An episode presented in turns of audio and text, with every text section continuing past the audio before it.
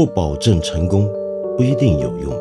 知识只是点亮世界的灵光。我是梁文道。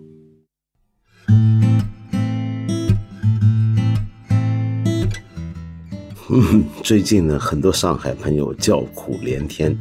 因为上海正式实行了这个垃圾分类回收办法。那么，很多上海人正在学习如何分辨，呃，四大类垃圾，也就是把我们日常生活当中所使用的种种的物品不用之后，还得把它分成四大类，那么才能够去扔好，而且得定时定点的去扔。否则的话呢，那些垃圾收不回去，你就等着沤在家里头，看看下一回的机会吧。那么我知道这件事呢，最近上海人很关心，而且我也深深明白，呃，刚开始实行这套办法的时候会带来多大的困扰。你想想看，我就有这么一个朋友啊，很斯文，很礼貌，是个文明人，学识渊博，也写东西。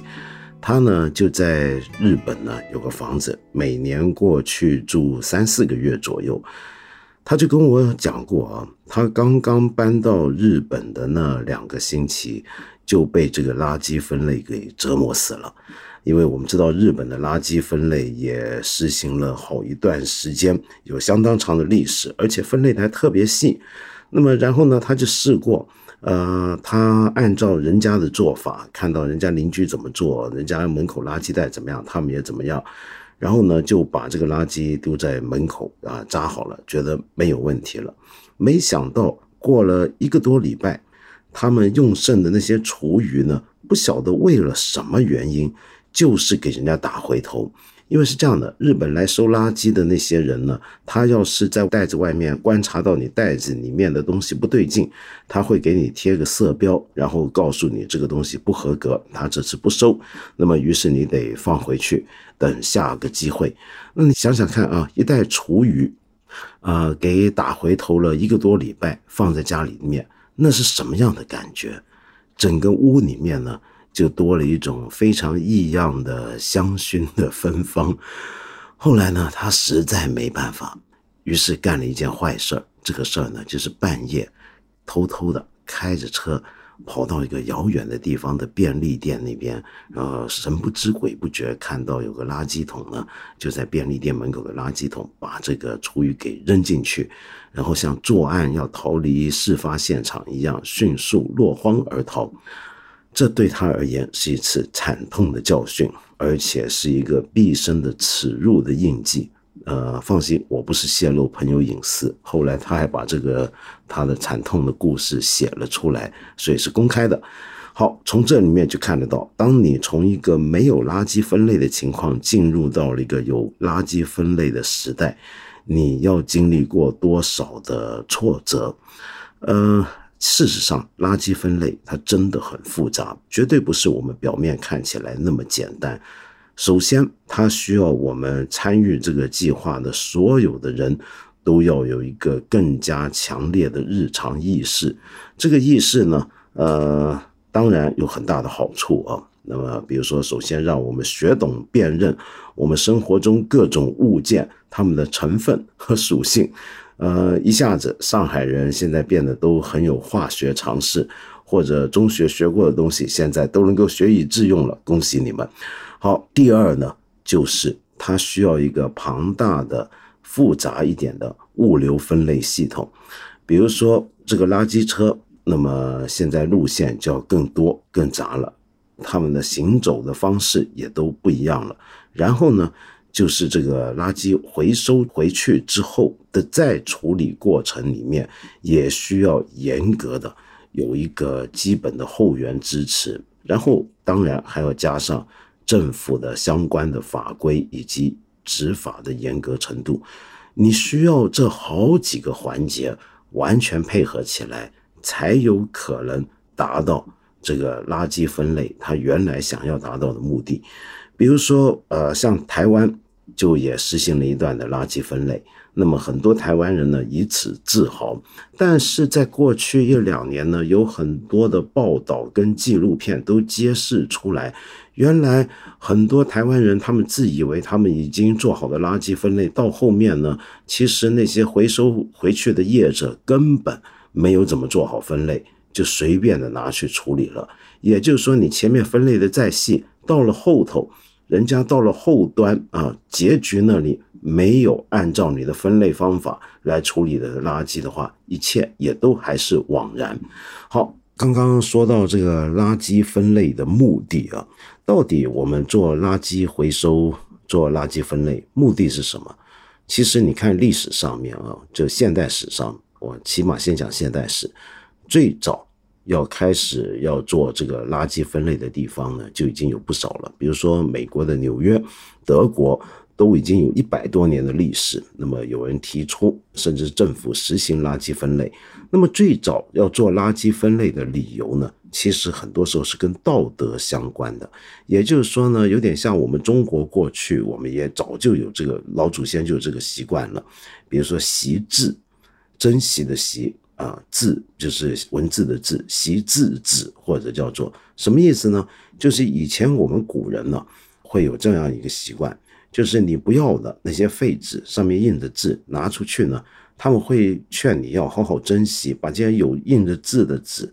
另外收集起来，另外处理。那为什么要这么做呢？其实很多时候是道德原因，比如说像中国人就特别的珍惜。这个纸张或者印了字的纸张，尽管古人有些时候这个印了字的纸张并不是拿来再造纸浆或什么，而是拿去烧了。那么这个烧呢，好像有点敬奉天上神灵的这么一个意思啊。而一百多年前的德国人跟美国人，有人提倡要做垃圾分类，也是因为一些道德理由。比如说，觉得我们浪费东西很不好，那么我们要丢的东西，说不定有些东西呢是可以拿来再利用的，呃，分发给下层平民百姓的，等等，是带着这么一个想法。到了上个世纪的七八十年代，各种的工业污染开始让人注意之后，大家就注意到，原来垃圾是很高污染的一件事情。特别是如果你垃圾全部都交去焚化炉焚烧的话，很有可能有一些物质经过焚烧高温之后会排放出一些有毒的气体，污染了附近的老百姓的居民的身体健康。好，那么另外呢，则是这些垃圾，如果你掩埋的话，大家又发现这个垃圾掩埋场呢。它如果里面含有一些有毒物质呢，也很有可能会污染了附近的水源，那么使得最后大家还是受苦。所以这是一个垃圾分类的第二阶段的想法，也就是认为呢，就是要防止一些有毒有害的物质进入大自然的循环当中。到了第三个阶段。那就要说到我们今天大家都非常熟悉的环保意识的兴起，这个环境保护意识对于全球暖化的防治这样的想法出现之后，整个垃圾分类就上了一个新的台阶，于是开始在全世界慢慢的普及起来，现在就来到了我们中国了。好，那么说到这种为了环保而垃圾呢，这方面呢，现在德国做的是相当出色的。比如说，我去德国的时候注意到，他们垃圾分类做得非常仔细，而且你也晓得德国人那个性格，他们认真起来、专业起来、讲究起来，那是很可怕的。那他们就用制造汽车的专业精神来处理他们的垃圾。那么我就看着他们老百姓。怎么样？这个自己带着一些垃圾到一些资源回收站，特别是一些比较大型的物件啊，全部呢都是要另外收费的，要不然的话人家还不收。最好呢是自己开着车到一个专门的处理场所，然后在那边做好分类去扔。这个过程里面不一定有很多的工人参与，很多时候呢是靠一些老百姓自己的一个自助自发的精神来做。德国这么厉害，那么在精细程度上、计较程度上、认真程度上，跟他们有一比的日本人又怎么办呢？这就是刚才我一开头的时候讲到，我朋友在日本受到惨痛经验，你就可以想象得到，日本的垃圾分类是一个多么让人痛苦的事情。日本这个地方呢，实行一个比较高度的地方自治，所以每一个地方的垃圾分类的办法还不一样。比较粗放点的地方呢，垃圾分类你四样就够了；比较精细点的，有几十种。你没有听错，是几十种。那所以呢，这个垃圾分类在日本变成一个很重要、很重要的一个学问。每一家庭，特别是家庭主妇，都要学懂怎么样处理家里面的垃圾。怎么样去处理呢？比如说很简单，你说纸张都可以是回收的，那么纸张呃，在我们这个地区是专门有一天定时车子来门口来收，我要把它。堆到门口外，怎么堆呢？有讲究。书籍啊，你不要的旧书，你想扔出去，这种书籍拿出去有一套捆绑它的办法。纸张，普通的报纸啊，拿出去又有一套它的捆绑办法。请注意，这个垃圾分类可不是说我把纸啊、杂志啊、书啊，所有东西都堆在一起，放在一个箱或者放在一个袋子就好，不行，你还得分门别类的把它们用一种属于他们自己的特定方式将它们捆扎好，才放到门外。然后呢，我就见过一些日本的家庭呢，他们会这么做，因为这些垃圾分类太细致了。于是呢，就做了一个标签，或者自己写张纸，或者地方的居委会啊、政府给你发一个很大的、很详细的表格。这个表格上面列得很清楚，哪些垃圾就你日常生活中常用的东西，在分类系统里面属于哪一类，然后这一类又会是。每星期几或者每两星期几来收，然后就做了这么一张表格，你要贴在冰箱上面，然后每一天就看着这个冰箱上面的表格来做一个正常的日本人。没错，日本人，你到底什么样才叫一个好日本人，是一个很让人头大的事情。在日本，那么一个很害怕跟别人不一样，很害怕做了一些事情麻烦到人家，很害怕做了一些事情因为不合常规而你很有可能因此遭到歧视的国家里面呢，他们是很计较这件事。假如比如说我们一条街上有一个邻居啊，他的垃圾分类就是没做好，把不应该扔的垃圾啊或者没有处理好的垃圾放在门外。而收垃圾的人拒绝收，给他贴了个色标，让他留在原位。这么你想想看，会有什么结果？就整条街上人家的垃圾都收了，就你家的还没收，然后被邻居看到了，那么你就很丢人了。如果你长期都发生这种事情，那整条街的人都会觉得你这家人有问题，带着异样的眼神来看你。再这么下去会怎么样呢？就有这么一部日剧啊，就描写过这么一个情节，就是有这么一个人，就因为总是干不好垃圾分类，被人歧视，最后他忧郁症了。嗯，那么这个当然有点夸张啊，可是呢，就说明了垃圾分类该怎么做，要做到什么样的程度，它居然还是一个呃很文化的事情，跟一个国家、跟一个社会的文化都是相关的。全世界的垃圾分类。到了日本，要搞到这么细致的地步，其实是跟日本人喜欢分门别类的性格，又喜欢要有一种强大的国民纪律的这种性格是完全相关的。但是实际上，它到底管不管用呢？这就很可疑了。比如说，从效率来讲啊，就有人就计算过。平均一个日本的家庭主妇或者主夫也好啊，他每天花在垃圾分类上的时间大概是十到十二分钟左右。那么，假如你每天都花了那么多的时间做垃圾分类，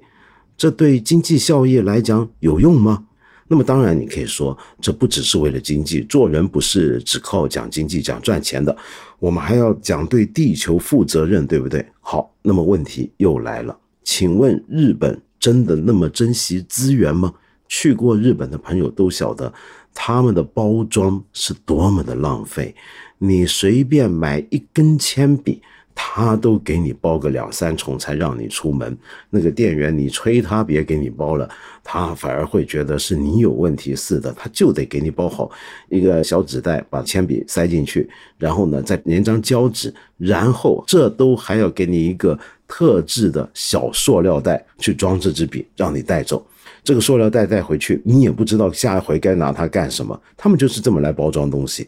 那么。当大家都这么喜欢包装东西的时候，那么你后面的资源回收做的再细，又还有没有用呢？再说呢，其实日本人自己也有很多的目前的他的垃圾分类系统的反对声音，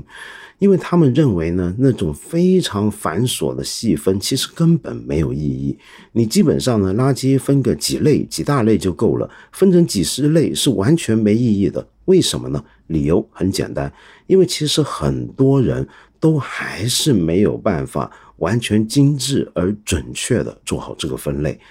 呃，更重要的就是呢，他们其实这种垃圾分类方法的消耗的资源呢要多得多了。怎么讲呢？是这样的，在全世界的做垃圾分类回收的国家里面，我们大概都能计算啊，它开销最大的地方，整件事情上面成本最高的地方，其实是物流成本。也就是开车来收垃圾的，如果你把垃圾分成几十类，那么你想想看，这个车子，呃，它要那么密集的，呃，跑到不同的街道家门口去开车，然后这里面的人力物力都花的很多，那么所以到最后是非常不划算，不止不划算，而且这种物流也代表的碳排放会增加，到了最后还是对环境不好。另外呢，也有人认为呢。日本这种做法其实是很没有效率的，它还不如仿效啊，比如说德国、美国、英国、欧洲等其他国家呢，他们的做法是怎么样？就干脆这些垃圾你粗略分过三四类之后，然后交到了专门的垃圾处理业者手中，由他们按照他们的专业的方式来做这个分类，这时候这种效率会更高，而且更精确。那么绝对要比这个日本这种做法好多了。好，所以呢，我们今天呢，很多人就在羡慕日本，说人家日本垃圾分类做的怎么样？其实是有很多值得反思的地方，并不是凡日本就一定很先进、很厉害。你看到人家这么做，你就觉得人家这么做到这个程度，真是有匠人精神，不是那么简单的。那么你可能还会问了，像我们这种偶尔会去日本旅行的人，那么我们平常住酒店。在人家外面餐厅吃饭，我们留下来那些垃圾，那怎么办呢？是不是游客也得学一学分类呢？游客要学的基本上就是看懂你在街上、在便利店你要扔垃圾的时候，他那些垃圾桶怎么分类，你就怎么扔。一般在酒店里面呢，他们是有专人啊，用人手来处理你的垃圾。没错，这就是垃圾分类到现在都还要面对的一个很大的问题，就是它其实是个人力。高度密集的一个行业，你比如说，呃，我们在酒店几百间客房，每间客房一个垃圾桶，我们就扔在垃圾桶就平安大吉了。但是酒店会有专人或者专门的小组，或者专门找外包的公司，在人手的从我们几百个房间的垃圾桶里面，逐样逐样挑出来帮你归类好。那么这个东西你说效率低吧，但是其实它又造就了一种产业。造就了一个就业机会，那当然就是做这个垃圾分类跟这个整理。那么在日本这种呃人力已经短缺、高龄化的社会里面，它很不经济。但是在中国，哎，现在呢，很多人就认为，其实我们的垃圾分类处理、我们的垃圾的资源回收的处理里面，是能够养活了很多这个处在社会底层的人的。问题就在于，他们那里面对的那个环境是不是一个好的环境，如此而已。那么，如果我们在后端的这个垃圾的回收处理这个从业的这个方面没有做好一套很好的安全标准的话，到了最后，这个垃圾问题还是会使得一些人受害。讲了这么半天呢，我跟你讲讲，垃圾其实还有一个让人意外的事情。呃，我们现在呢，透过垃圾分类，学懂了呃，我们日常生活的物件的归属，它们的化学成分。事实上，垃圾还能够让我们了解很多事情。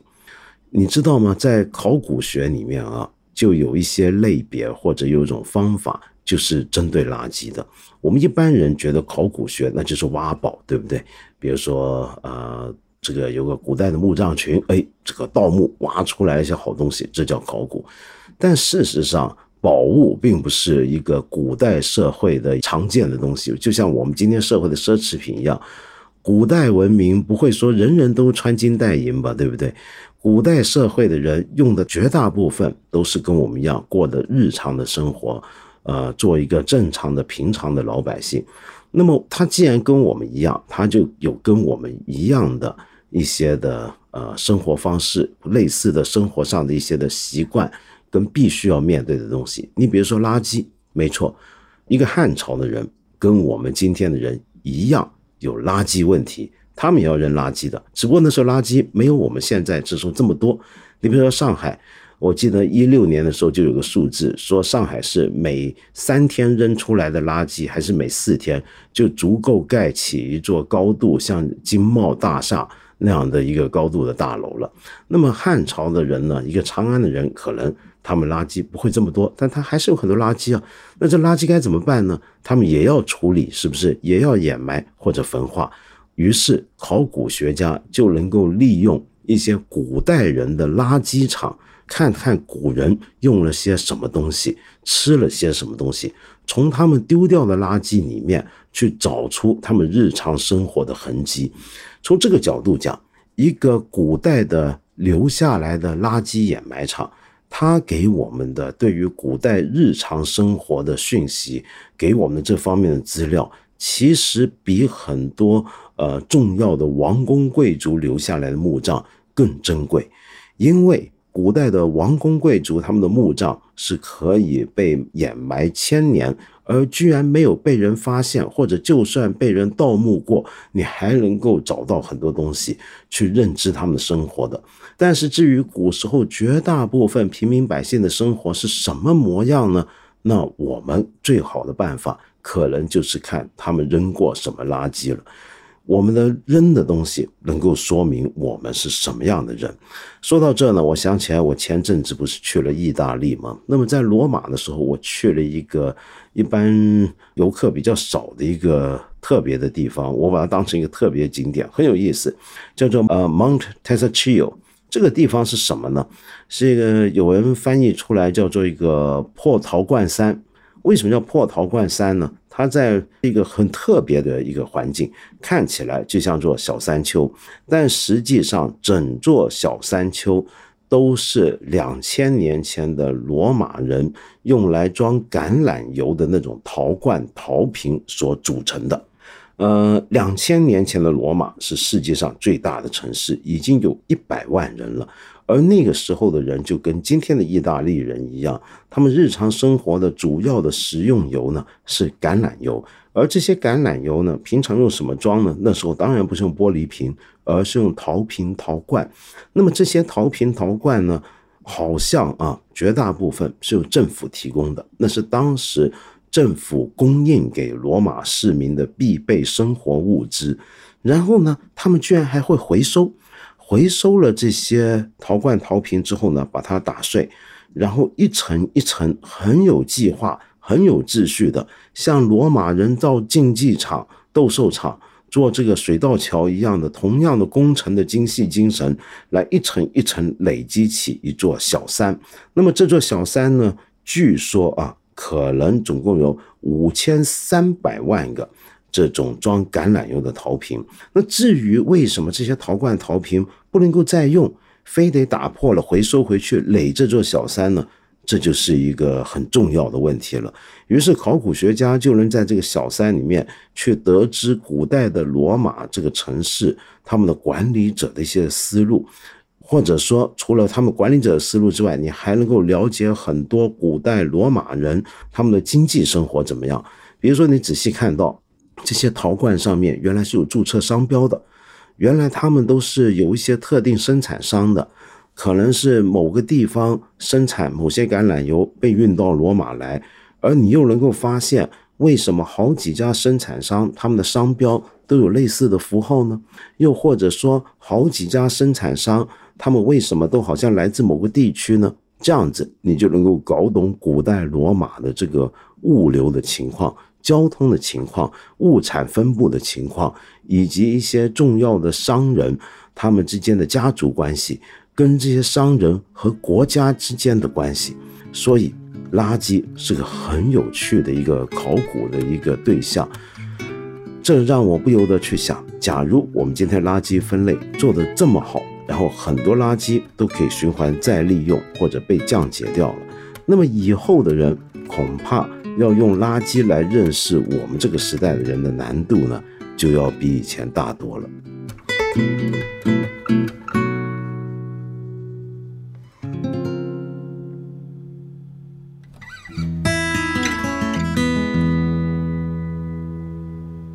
我看到有这么一位朋友留言很有意思，这个朋友叫伊芬，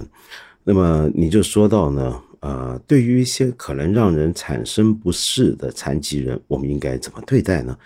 比如说像电影《行走距离》里面那个男主角那种肥胖的情况，我们仿佛都可以接纳。但说的残忍一点，这是不是也是因为他没有，这是你的用词啊，变态到让人产生很大的不适反应呢？我们是讲人人平等。但比如说，我如果面对一个全身大面积烧伤、身体一些部位畸形，以及种种人想到的最让人不忍直视的状态，但却拥有跟我们一样正常的心智的人，我可能也真的做不到平等的对待他。世界上肯定会存在这样的人，我不知道他们的生活状态会是怎么样。我们对他们的态度，难道就只是感到抱歉而又无法接纳吗？这个问题很有意思啊，呃，因为。我恰恰就有朋友是你刚刚形容的那样的一个情况，比如说身体一些部位那么扭曲了、畸形了，然后身上有大面积的烧伤，甚至整个脸都是疤纹或者一些特殊的病变造成的一些的瘢痕，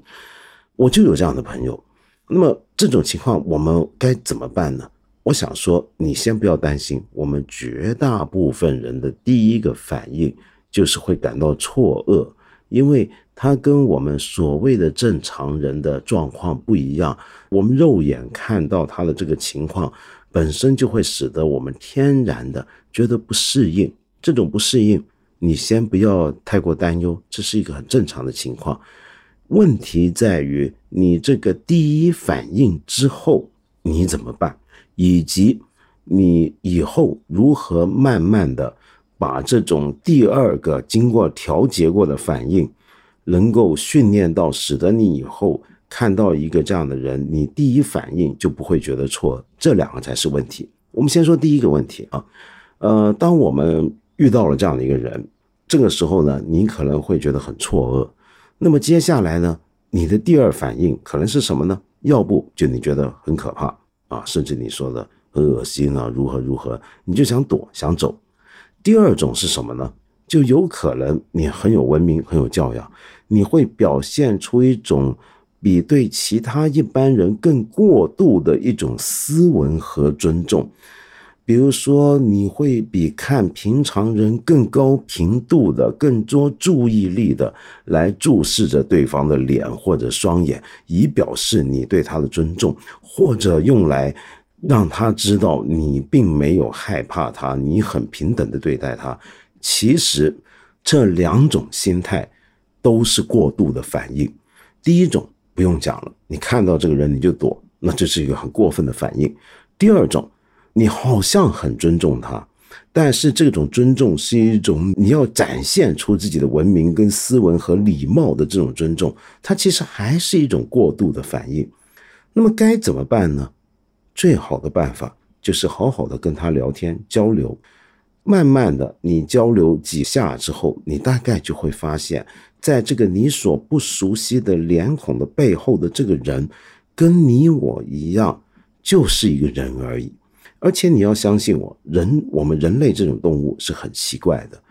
呃，我跟一个人打交道，当然我不是说我我们完全不在意一个人的外表美丑，而是在大部分情况下。我们都会忘记了对方的外表的存在，在大部分的交往情况下，日常生活中正常的所有的接触情况下，我们跟一个人交往，我们会慢慢的这个注意力其实更加的是集中在这个人他脸背后的那个脑所表现出来的东西，他怎么样说话，他怎么样言行举止，他怎么样跟我们沟通，怎么样跟我们对应，这些东西后来会逐渐占上风，成为我们最关注的事情。那么到了这个时候，你大概就会发现，哦，原来。你所说的这个表面上让你觉得不忍直视的人，其实就跟你一模一样，或者是也就是一个人而已。这时候你就总算走到一个最后一个比较合理地步了。好，再来就是你怎么样把在这个过程之中形成的这种心态适用于其他情况。当你再遇到一个表面上看起来跟你很不一样的人的时候，你就已经有过一个训练过的、教养过的一个心智跟反应来对待人家了。那么，所以呢，我的建议很简单，你就等等看吧。你有一天有机会，你也会遇到这样一个人的。呃，事实上，这个世界上面所谓的残疾人，我们这么讲，数目是非常庞大的。呃，我们不要真的以为这个正常是一个多么普遍的事情。世界上大概有十分一的人是可以归纳做残疾，他不一定是你刚才说的那种呃外表上让你觉得不适的人，他很有可能是耳朵不好，或者说不出话，或者是腿脚有问题、手有问题。这群人的人数的比例，恐怕有时候甚至是不止十分之一。那么，所以你说我们这个社会如果有十分之一的人，如果能够被我们归类为不正常而要得到不同的对待的话，那就说明是我们这个社会很有问题了。那当然，我后面这些话就扯远了，那就孤王一说罢了。我们八分这个节目每星期三、每星期五都会在看理想 APP 和看理想微信公众号同步更新，欢迎你给我留言，提出你的问题或者建议。我们今天就先聊到这里了，下期节目再接着谈。